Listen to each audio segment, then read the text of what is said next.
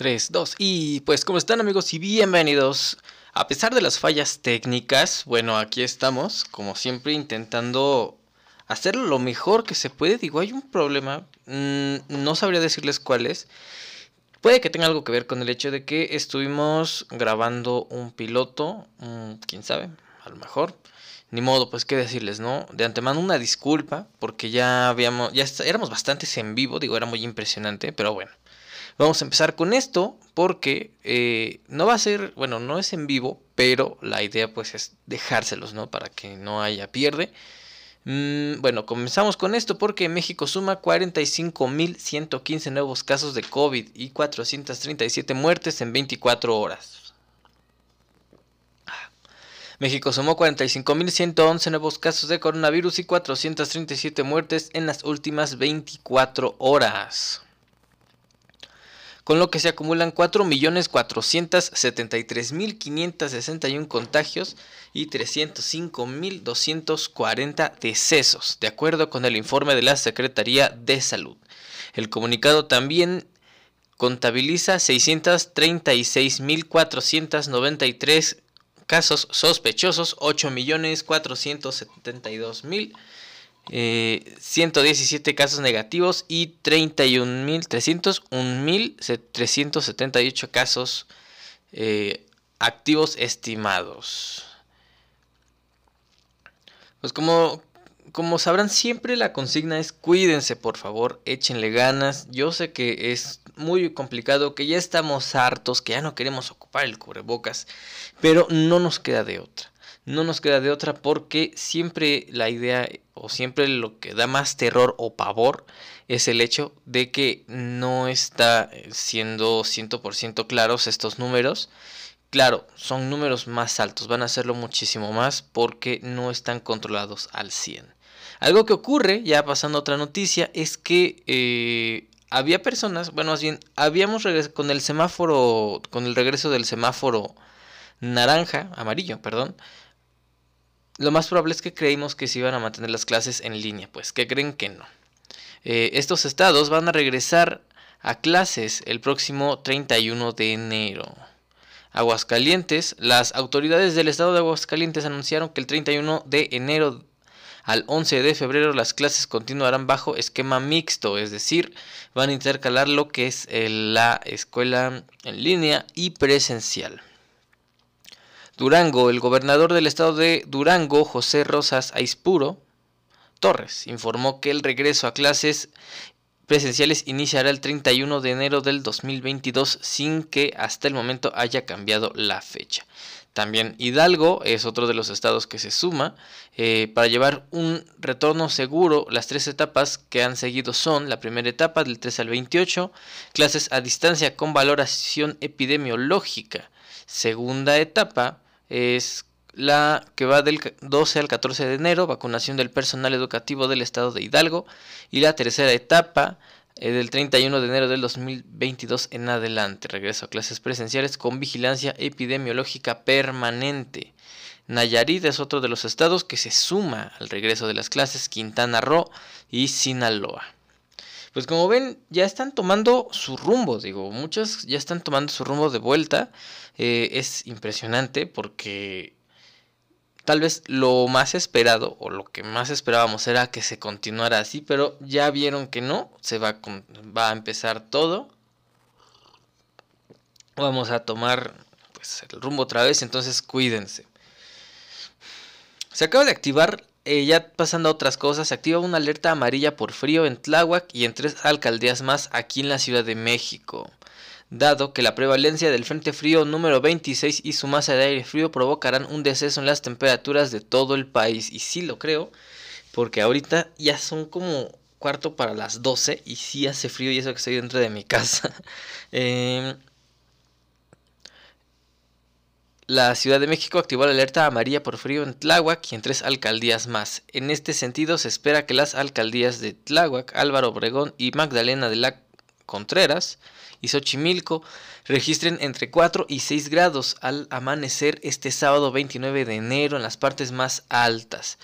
De, acuerdo con la Conagua, la masa de aire frío que impulsa el frente frío está combinada con una vaguada polar y una corriente en chorro subtropical, por lo que se espera un marcado descenso de temperatura este día sobre entidades del norte, noroeste y oriente. Recuerden que deben de ingerir bastantes líquidos y ya la primera que tengas una, un síntoma que no, que no esté dentro de lo normal, lo mejor es llamar a Locatel y ellos te van a dar indicaciones de qué es lo que puedes hacer. Entonces también ponte el cubrebocas, por favor, no seas una persona que no piense en los demás. Ahorita la situación sigue estando un tanto fuerte. Vamos a pasar con otras cosas porque, eh, bueno, desgraciadamente ayer de madrugada se daba a conocer el triste fallecimiento de el cantante, perdón, el cantante argentino Diego Verdaguer por complicaciones de COVID-19. En la cuenta de Twitter del cantante, la familia Verdaguer Miguel dio la noticia de su fallecimiento. Fuentes señalan que se debió a complicaciones con su padecimiento de COVID-19. Verdaguer, esposo de la también cantante Amanda Miguel, nació en Buenos Aires el 26 de abril de 1951 y a los 17 años comenzó su carrera de cantante. No, no vale la... Digo, hay, muchas cosas se dijeron, de hecho se han estado diciendo muchísimas cosas que no vale la pena entrar en esos detalles, de hecho hasta donde entiendo, eh, para plataformas digitales está un poquitito penado el decir esta palabra de anti personas que, que no creen en las vacunas como tal. Ahora, yo no me metería y no me siento cómodo señalando a una persona que acaba de fallecer, de acusándola, porque mucha gente sí los están atacando, digo, a su viuda Amanda Miguel, a sus hijos, a su hija, creo que nada más tiene una hija, no sé. Eh, los están atacando, los están atacando muchos, hasta se están vanagloriando. Digo, seamos honestos y pensemos con lógica. Eh, él tenía, él viajaba de un lugar a otro, de hecho creo que murió en Estados Unidos entonces, ¿cómo es posible que viajó? Porque estuvo viajando en los últimos meses. ¿Cómo es posible que viajó si no estaba vacunado? Entonces, vamos a dejar esa onda de estar atacando a la familia. Digo, acaban de perder a, más que nada, perdieron a un abuelo, perdieron a un padre. Y todavía para estarlos escuchando a muchas de las personas que siempre tienen algo que decir y muy pocos fundamentos, pues sí está fuerte, ¿no? Entonces descanse en paz. Eh, Diego Verdaguer, eh, sin duda, eh, ellos son la verdadera pareja de México, digo. hay muchas parejas, digo, yo siempre lo dije en chiste, pero ahora lo sostengo. Este, pues son, eran una pareja muy conocida. tal vez nuestra generación como tal no los ubicaba, pero generaciones pasadas les tenían un cariño, un cariño cañoncísimo. Y bueno, esperemos que haya pronta resignación para su viuda que le sobrevive, sus nietos y sus hijos, ¿no? Entonces vamos a bajarle un poquito a las malas vibras, ¿no? Por otra parte, cambiando a otras noticias, eh, este es el nuevo modus operandi, el nuevo modo en el que operan eh, de robo a peatones en la Ciudad de México. Muy importante, digo, ahorita por lo pronto solo es en la Narvarte y en la alcaldía Benito Juárez, pero recuerden que siempre esta gentuza se les prende el foco y dicen, ah, bueno, es que allá lo están haciendo así, vamos a hacerlo aquí. Eh, ¿Cómo funciona? Es muy similar. De hecho, hay un video en el cual, ahorita te voy a mostrar, no te voy a mostrar, cierto, pero sí te voy a decir cómo está. En el clip se observa a un joven caminando por la banqueta que es sorprendido por una moto con dos personas. El copiloto se encarga de arrebatarle su celular. Así es, al más puro estilo de Brasil. Entonces, atentos, al final el transeúnte trata de alcanzar a los delincuentes, pero por la velocidad del vehículo le fue imposible. De acuerdo con internautas de las redes sociales, el robo sucedió en Avenida Eugenia entre Universidad y Cuauhtémoc. Además, vecinos han alertado tanto a la ciudadanía como a las autoridades sobre el aumento de la inseguridad con robo a transeúntes en la zona de la Narvarte. Entonces, mucho cuidado, atentos por favor, no andes en el celular estar en la calle, digo, desgraciadamente ya no nos da la, la, la situación para andar en la calle con el celular en la mano, digo, lo más guardado posible en tu onda, al frente, concentrado. Si traes audífonos, nada más uno. O si no es necesario traerlos, pues no los traigas. Porque la verdad sí andan con todo. Pero bueno, desgraciadamente es a lo que muchas veces se han visto orillados cuando no tienen empleo. Ahora, para que no digan que nada más nos quejamos de eh, la, este, la alta tasa de crímenes y del hecho de que no haya trabajo, aquí les va, aquí está la solución, si no tienes trabajo, puedes tramitar un seguro de desempleo. Dan 2.925 pesos mensuales. Digo, yo sé que no es mucho. Y más adelante hay una noticia en la cual alguien por allí, digo, alguien del gremio, trabajador de la comedia, se, se, bueno, se viralizó por algo que dijo que ahorita les voy a decir. Por lo pronto, te quedaste sin trabajo eh, cerró la empresa en la que estabas, puedes tramitar un seguro en el cual ahorita te voy a contar. El gobierno de la Ciudad de México anunció que el próximo primero de febrero lanzará la convocatoria de inscripción al seguro de desempleo correspondiente al año 2022. Dicho programa estará disponible para habitantes de la capital del país que estén desocupados, perdón, porque es que si no me escucho, siento que no estoy hablando, y cuenten con experiencia laboral. El apoyo es de 2.925 pesos.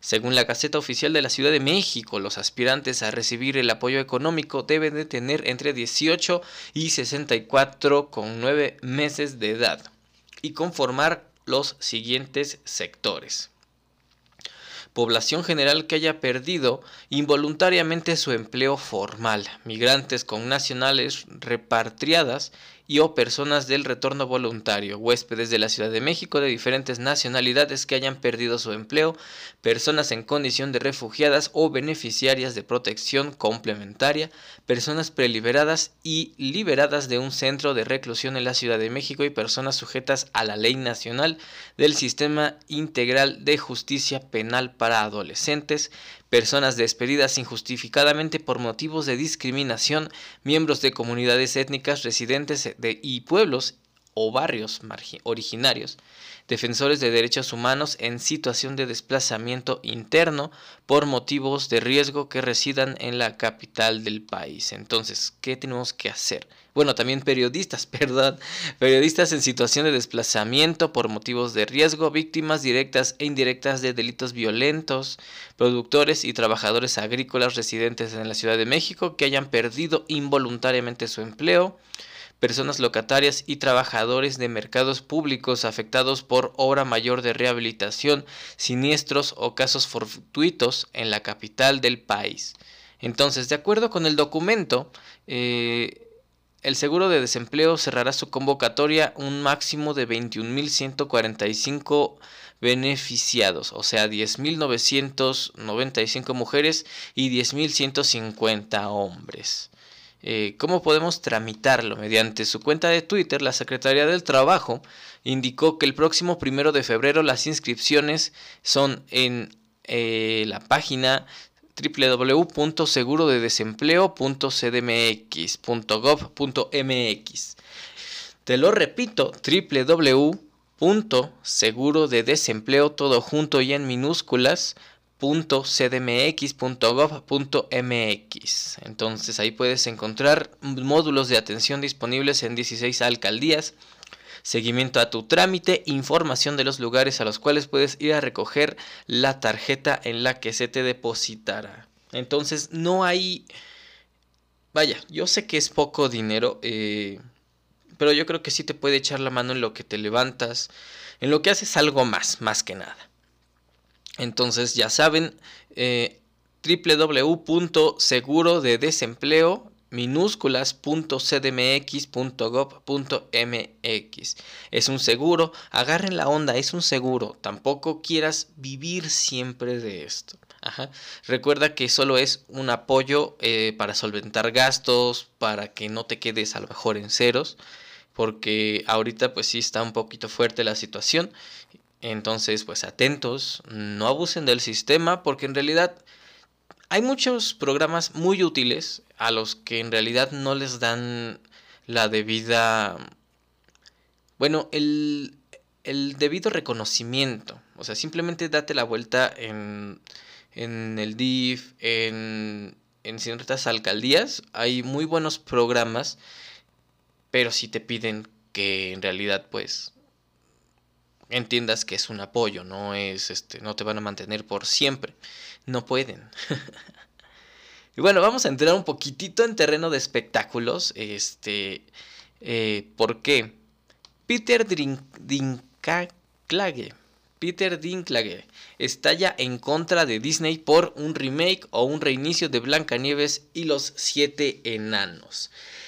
Contexto. ¿Quién es Peter Dinklage y por qué está tan difícil su nombre? Bueno, eh, él, para los que no lo ubiquen, él hace una especie de personaje de estatura corta en Game of Thrones. Entonces, bueno, yo creo que ya saben por dónde va la cosa. Eh, Peter Dinklage acusó a la productora de una doble moral, ya que se prestó ya que prestó atención a la diversidad racial para elegir su elenco, pero recurrió a otros estereotipos que se mantienen como dañinos en la sociedad en relación con los enanos. El actor de 52 años tiene una forma de enanismo conocida como acondroplastía. En palabras de él, me sorprende un poco que estuvieran muy orgullosos de elegir una actriz latina como Blancanieves, pero aún están contando la historia de Blancanieves y los siete enanos. Dan un paso atrás. Y mira lo que están haciendo ahí. No tiene sentido para mí, comentó el actor en el podcast conducido por Mark Maron. Apuesto a que él no tiene problemas con su computadora para transmitir en vivo.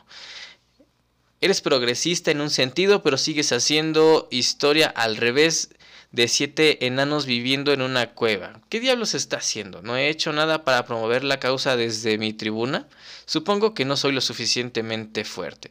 También el actor explicó que si se hubiera considerado realizar un enfoque progresivo en cuanto a la historia como sus personajes, no habrían dudado en ser en ser parte del proyecto, de igual forma que la historia de la cinta animada todavía es aceptable, pero necesita adaptarse a los estándares actuales. Bueno, ya vieron claramente este, este señor. Que les digo, sí se enojó, sí le molestó. Aunque tampoco es como que él se haya puesto muy, muy en un plan muy enojón, ¿no? Disney le respondió al actor. Por medio de un comunicado, Disney le responde al actor. Bueno, es un pequeño comunicado. es, un, es, una, este, es una pequeña respuesta. Fue corta y contundente. Por medio de un comunicado, Disney respondió a Peter Dinklage y afirmó que se contará una diferente una diferente historia con un ligero enfoque de los personajes para evitar que se refuercen los, los estereotipos que podrían estar presentes en la cinta. Para evitar reforzar los estereotipos de la película animada original, estamos adoptando un enfoque diferente con estos siete personajes y hemos estado consultando con miembros de la comunidad de enanismo, señaló un portavoz de Disney en un comunicado para The Hollywood Reporter. Esperamos compartir más a medida que la película se dirige a la producción después de un largo periodo de desarrollo. Al respecto, se sabe que la producción de la cinta tiene al menos tres años, o sea que empezaron con la etapa de preproducción, ¿no? Entonces, ¿qué es lo que piensan? A mí me parece que tal vez no debería de existir este, este remake. Digo, es Blancanieves y los siete enanos. Es una historia que se escribió hace muchísimos años. Entonces yo creo que tendríamos que agarrar la onda. Tal vez ya no volverla a sacar porque si, sinceramente, como espectador, si... Y ya había sonado este rumor, de hecho, el rumor decía que en vez de ser, eh, bueno, siete enanos o siete personas de... ¿Qué palabra utilizan hoy en día?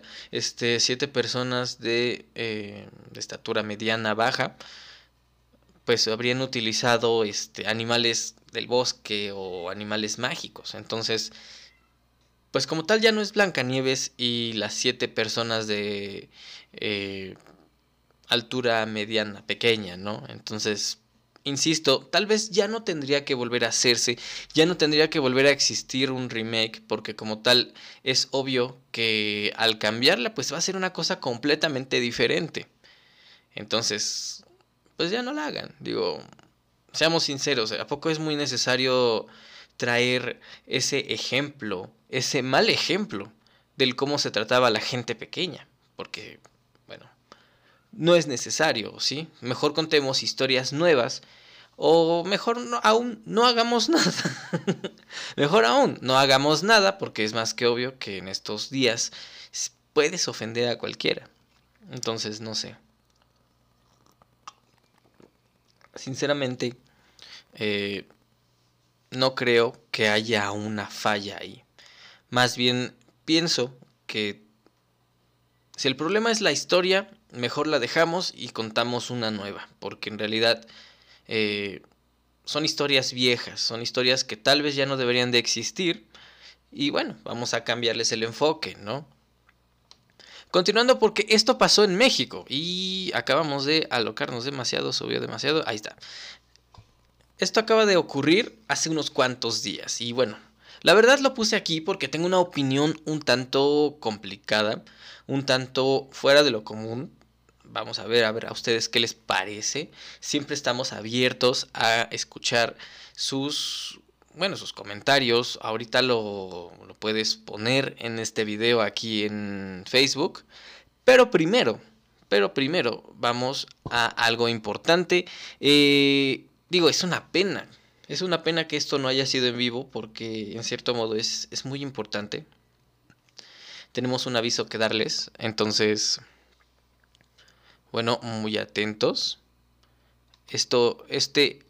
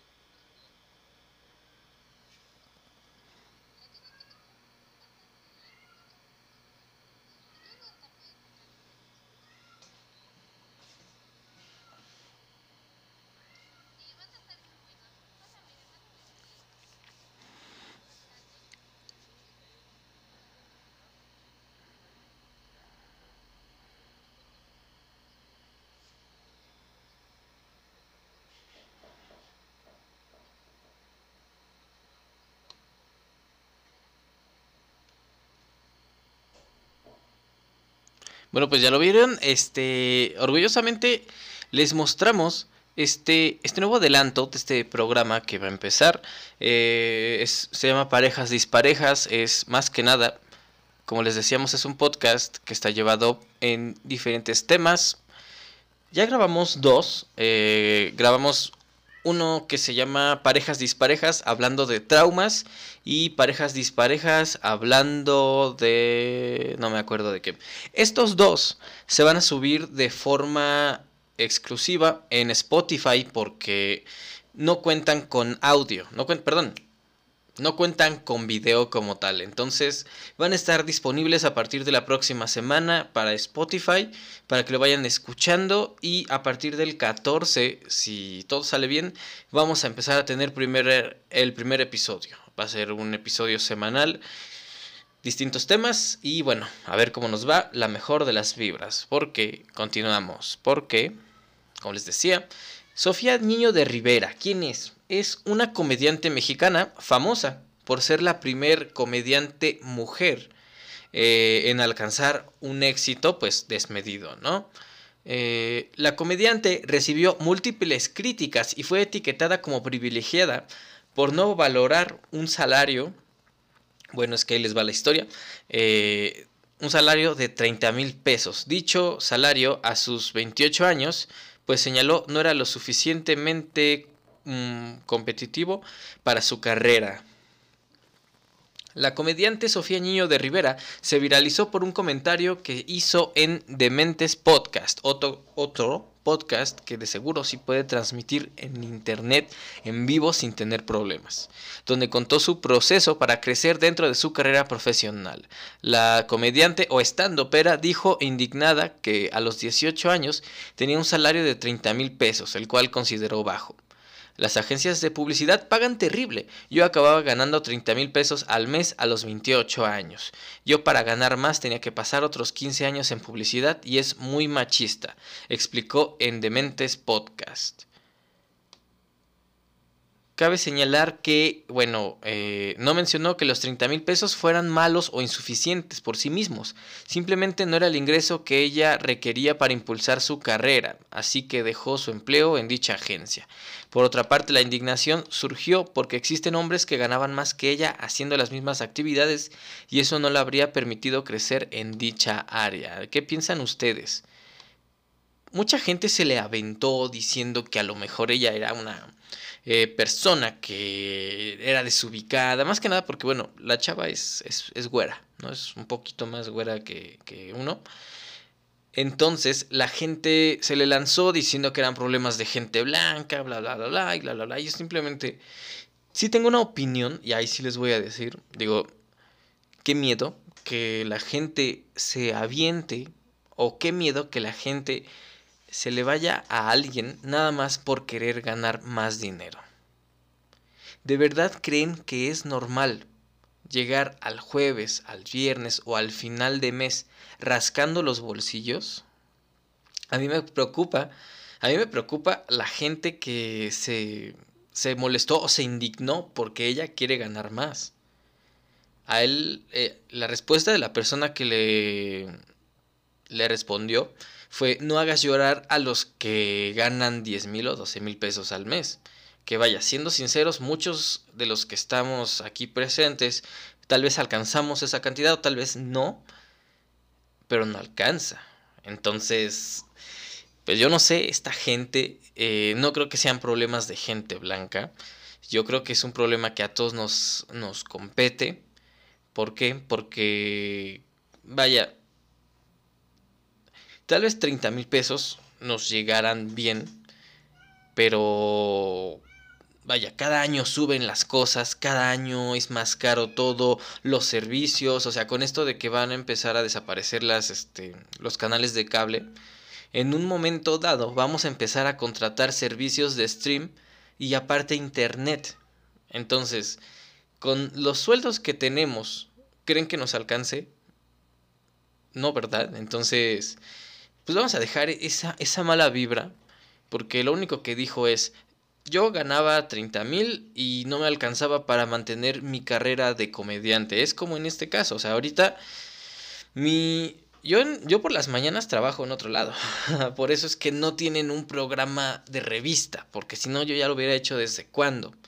Un programa matutino, que ya, bueno, tipo hoy, ¿no? que hubiera estado bueno y divertido hacerlo, pero pues no puedo, desgraciadamente, porque toda mi mañana está ocupada, toda mi tarde está ocupada, entonces por eso es un programa nocturno. Y bueno, eh, entonces pues, pues piensen bien la próxima vez, o sea, imagínate, alguien que quiere ganar más dinero ahora resulta que es el malo. A mí me da miedo, a mí me da miedo que mucha gente se mantenga en, en su pequeño círculo de mediocridad, porque la verdad ¿Cómo se puede ganar más dinero? Pues trabajando, eh, ocupando los tiempos de descanso en otras cosas, o simplemente deja de tomar cada ocho días. o sea, si tenías, si tienes tu lanita para tus caguamas, guárdalo. Guárdalo y así tal vez no tengas que trabajar tanto o puedas ocuparlo para otra cosa. Entonces yo ahí se las dejo de tarea como siempre, puedes dejar tu opinión aquí en, bueno, en los comentarios, ya sea en YouTube, porque se sube esto a los cuentos de Fab en YouTube ahora, o en Facebook, eh, yo soy Fab Podcast, y en Spotify los podcasts de Fab, abajo ya puedes comentar. Entonces, ¿qué, qué, qué tal? ¿Qué tal? ¿Tiene razón o no tiene razón esta señorita? Vamos a continuar porque eh, en la semana, bueno, llaman a niña imprudente por dedicar una canción en un funeral de su abuelito. Ya es viral en TikTok. Tenemos no TikTok, no TikTok.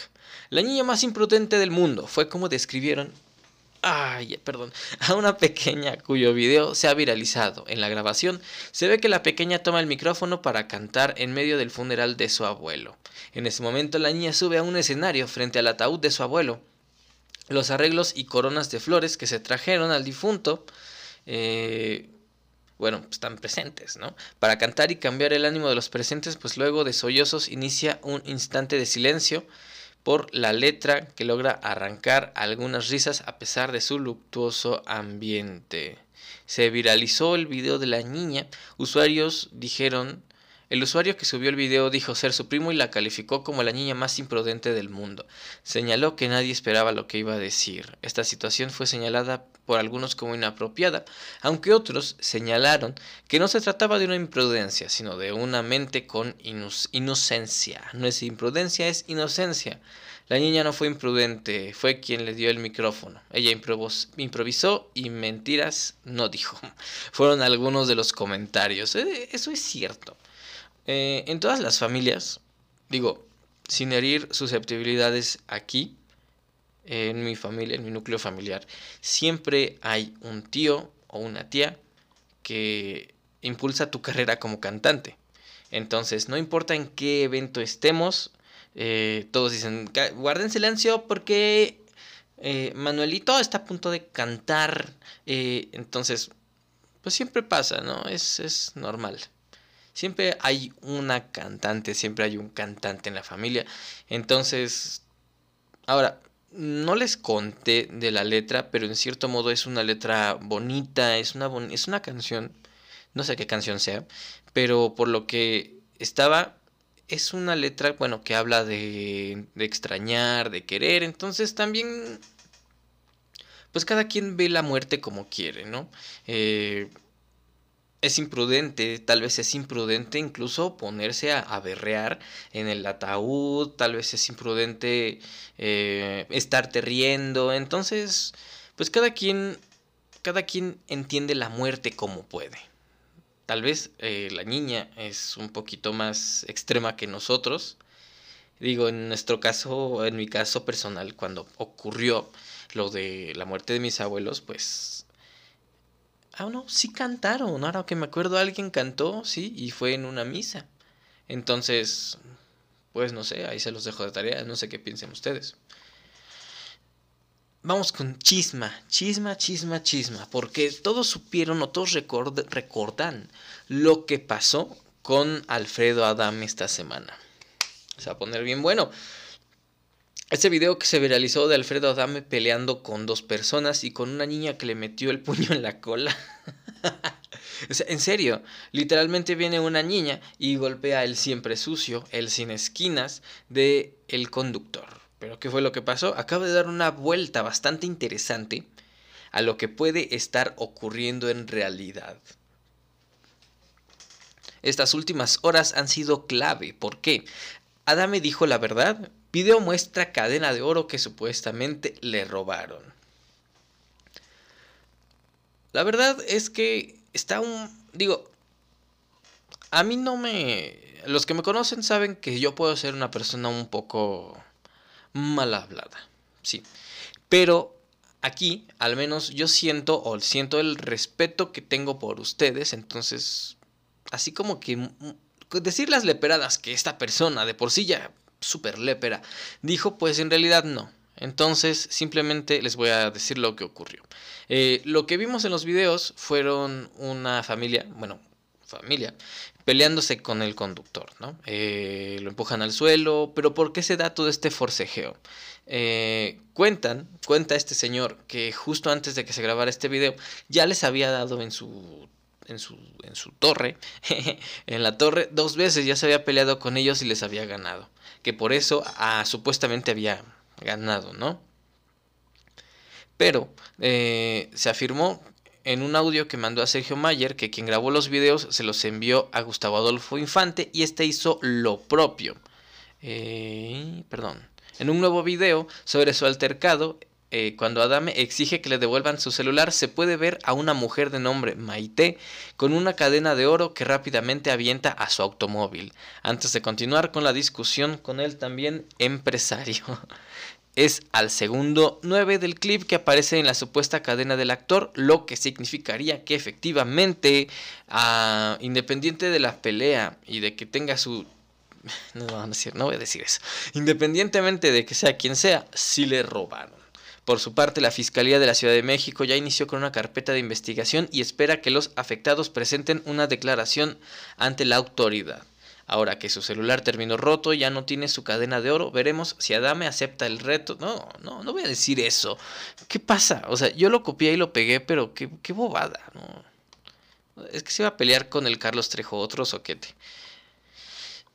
A mí me sorprende, la verdad, me sorprende mucho cómo la gente puede llegar a odiar a alguien y cómo pueden llegar a ser tan poco empáticos. Sí. Pasa algo bien curioso. Eh, le robaron una cadena de oro que está valuada en 15 mil pesos. Sé que no tendría que salir con ella. Sé que se la ganó. Tal vez, eh, si ustedes quieren, con el dinero de la INE o lo que ustedes quieran. Ah, pero si te hubiera pasado a ti, a ti, amigo, amigo, amiga, trabajador, que, bueno, no ganas los 30 mil pesos que dice Sofía Niño de Rivera, pero ganas dinero y bueno, te quieres comprar tus cadenas, que de por sí, bueno, yo estoy, a mí no me gustan las cadenas de oro, siempre se me ha hecho como que muy inútil traer metales preciosos, ¿no? Es mi opinión. Pero Supongamos que le roban a otra persona que no es Alfredo Adame. Si hubiera sido cualquier otro hijo de vecindad o cualquier otro junior fresita, eh, la gente sí se hubiera puesto de su lado. Pero aquí como es este señor que bueno, su, su manager o la persona que le lleva las redes o que le dice cómo actuar en público es pésimo. Porque en los últimos años pues no ha dado más que a dar más bien no ha dado de qué hablar más que en puras cosas negativas. Eh, eh, bueno, desde la filtración de esas fotos, este, pues que son de cuidado, desde su paso por la política, el cómo se manejaba. La verdad es que fue bastante, bastante deprimente, pero vaya, o sea, claramente eh, se ve que le roban la cadena, claramente se ve que le roban el cel, bueno, que le rompen el celular. Este, incluso ya se saben el hecho de que tú te estés peleando con alguien en la calle, lo cual no tienes que hacer, y de pronto se mete una mujer y empieza a golpearte. Seas quien seas, ya sabes qué es lo que pasa. Y más en este país, si una mujer te está golpeando y se te ocurre regresarla. Entonces ahí pues ahí sí les digo. Pobre del Alfredo Adame y su terrible situación, ¿no? Bad Bunny en México Tour 2022. ¿Cuánto cuestan los boletos y cuándo salen a la venta? A ver, para todos los fans de Bad Bunny, el World Hottest Tour, o sea, el tour más caliente, comienza en Estados Unidos a partir de... Perdón, ya me cansé de estar sentado, es que llevo Ahorita estoy grabando esto como a las 11, estoy sentado aquí desde las 9, ya me dolió la espalda. A partir del 21 de octubre recorrerá América Latina visitando países como República Dominicana, Argentina, Perú, Ecuador, Colombia y más. Llegará a México hasta el mes de diciembre. Bad Bunny cerrará su gira con dos presentaciones en México, una en el 3 de diciembre en el estadio BBVA, si no es que cambia de nombre, en Monterrey, Nuevo León, y el 9 de diciembre en el estadio Azteca, aquí en la Ciudad de México. Significa que ese día va a ser súper seguro. Cuando salen a la venta los boletos de Bad Bunny? Los boletos para la mayoría de los países saldrán a la venta desde el miércoles 26 de enero, ay Dios mío, a las 12 pm del mediodía, a través de la página World Hottest Tour y a la venta general iniciará el viernes 28 de enero. Sobre la fecha para la venta de los boletos del concierto de Bad Bunny en, en el Estadio Azteca, Ciudad de México, Ocesa anunció que la preventa de boletos será el 8 y 9. ¿Cuánto cuestan los boletos? Aún no se sabe cuánto van a costar. Sin embargo, eh, viendo que en Monterrey, en el Estadio Azteca, pero el portal de la revista Donde Ir ha recordado que el precio de las entradas del último tour del mundo estaba entre los 1.475 y los 8.675 pesos, por lo que los fans esperan que se trate de un precio similar. Así que bueno, comiencen a ahorrar, comiencen a sal... No, comiencen a ahorrar y comiencen a trabajar si quieren ver al conejito malo en vivo. Entonces, bueno, es importante, sí es importante, porque aquí hablamos de las notas más virales. Esto es viral, entonces compárteselo a tu amigo o amiga que sepas que le gusta Bad Bunny. ¿Por qué? Porque en 2022, 2022 ya nadie odia a Bad Bunny. ¿Alguien sabe? ¿Conocen a la Batipizza? Suena al burro, ¿no? Pero la Batipizza que los fans de Batman hicieron viral. ¿Cuánto cuesta y dónde se compra?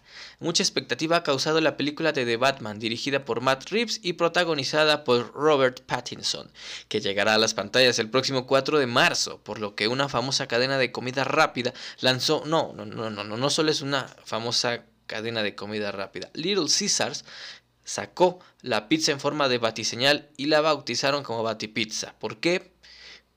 Pues porque somos bien creativos. La batipizza se ha hecho viral en redes sociales y ha causado tanta emoción que algunos comensales han contado que tardaron más de 20 minutos en poder conseguir la pizza conmemorativa. Entonces, la pregunta aquí es... Bueno, aparte la pizza no, no parece Batman, creo es un poco fea. Pero bueno, ustedes saben que aquí tenemos un canal de YouTube que se llama Los Cuentos de Fab, ¿no? Entonces, yo creo que requerimos un video en el cual investiguemos, veamos cómo es que se, se jala toda esta cuestión, ¿no? Ver la pizza de verdad, probarla, si, si es muy buena o no. Entonces, bueno, de momento ya llegamos al final. Este, de nuevo, no saben lo apenado que estoy con ustedes. Este, en serio, en serio, en serio eh, es una molestia bien cañona. Y más porque no puedo cerrar el maldito Word. Este. ¡Oh! Cierrate, muérete. Empezamos muy bien eh, la transmisión porque eh, lo de nunca. Entramos y ya había gente. Entonces, por motivos que desconozco, no salía la señal. Me estuve peleando con esta este programa, este programa de, transmisión que ocupamos hasta el punto en el que dije, ¿sabes que Ya no se va a transmitir. Este, y luego dije, no, sí se tiene que subir mínimo el video. Entonces desinstalamos el programa, lo volvimos a instalar. Desgraciadamente sigue sin funcionar correctamente. Eh, esto es lo más que se pudo hacer. Entonces, de verdad, les pido una enorme disculpa. Las personas que se conectaron, no dejen de seguirnos. Me voy a estar peleando con esta máquina hasta que pueda subirlo y transmitir correctamente a como estamos acostumbrados. Muchísimas gracias por su preferencia. Recuerden que tenemos una cita el próximo, mm, el próximo jueves en los podcasts de Fab en Spotify con un nuevo episodio de Proyecto Inframundo, que es un podcast de terror y de temas que son muy perturbadores. Ahorita por lo pronto, entonces, Parejas Disparejas ya va a estar disponible como un adelanto exclusivo. Son dos episodios que van a estar, eh, ojalá, la primera semana de febrero para que los escuchen de manera exclusiva en Spotify. Entonces, bueno, de momento muchísimas gracias. Recuerden que me pueden seguir en, seguir en todas mis redes sociales. Ya, por favor, ya. Ahora sí, bueno, como dice la cortinilla de salida,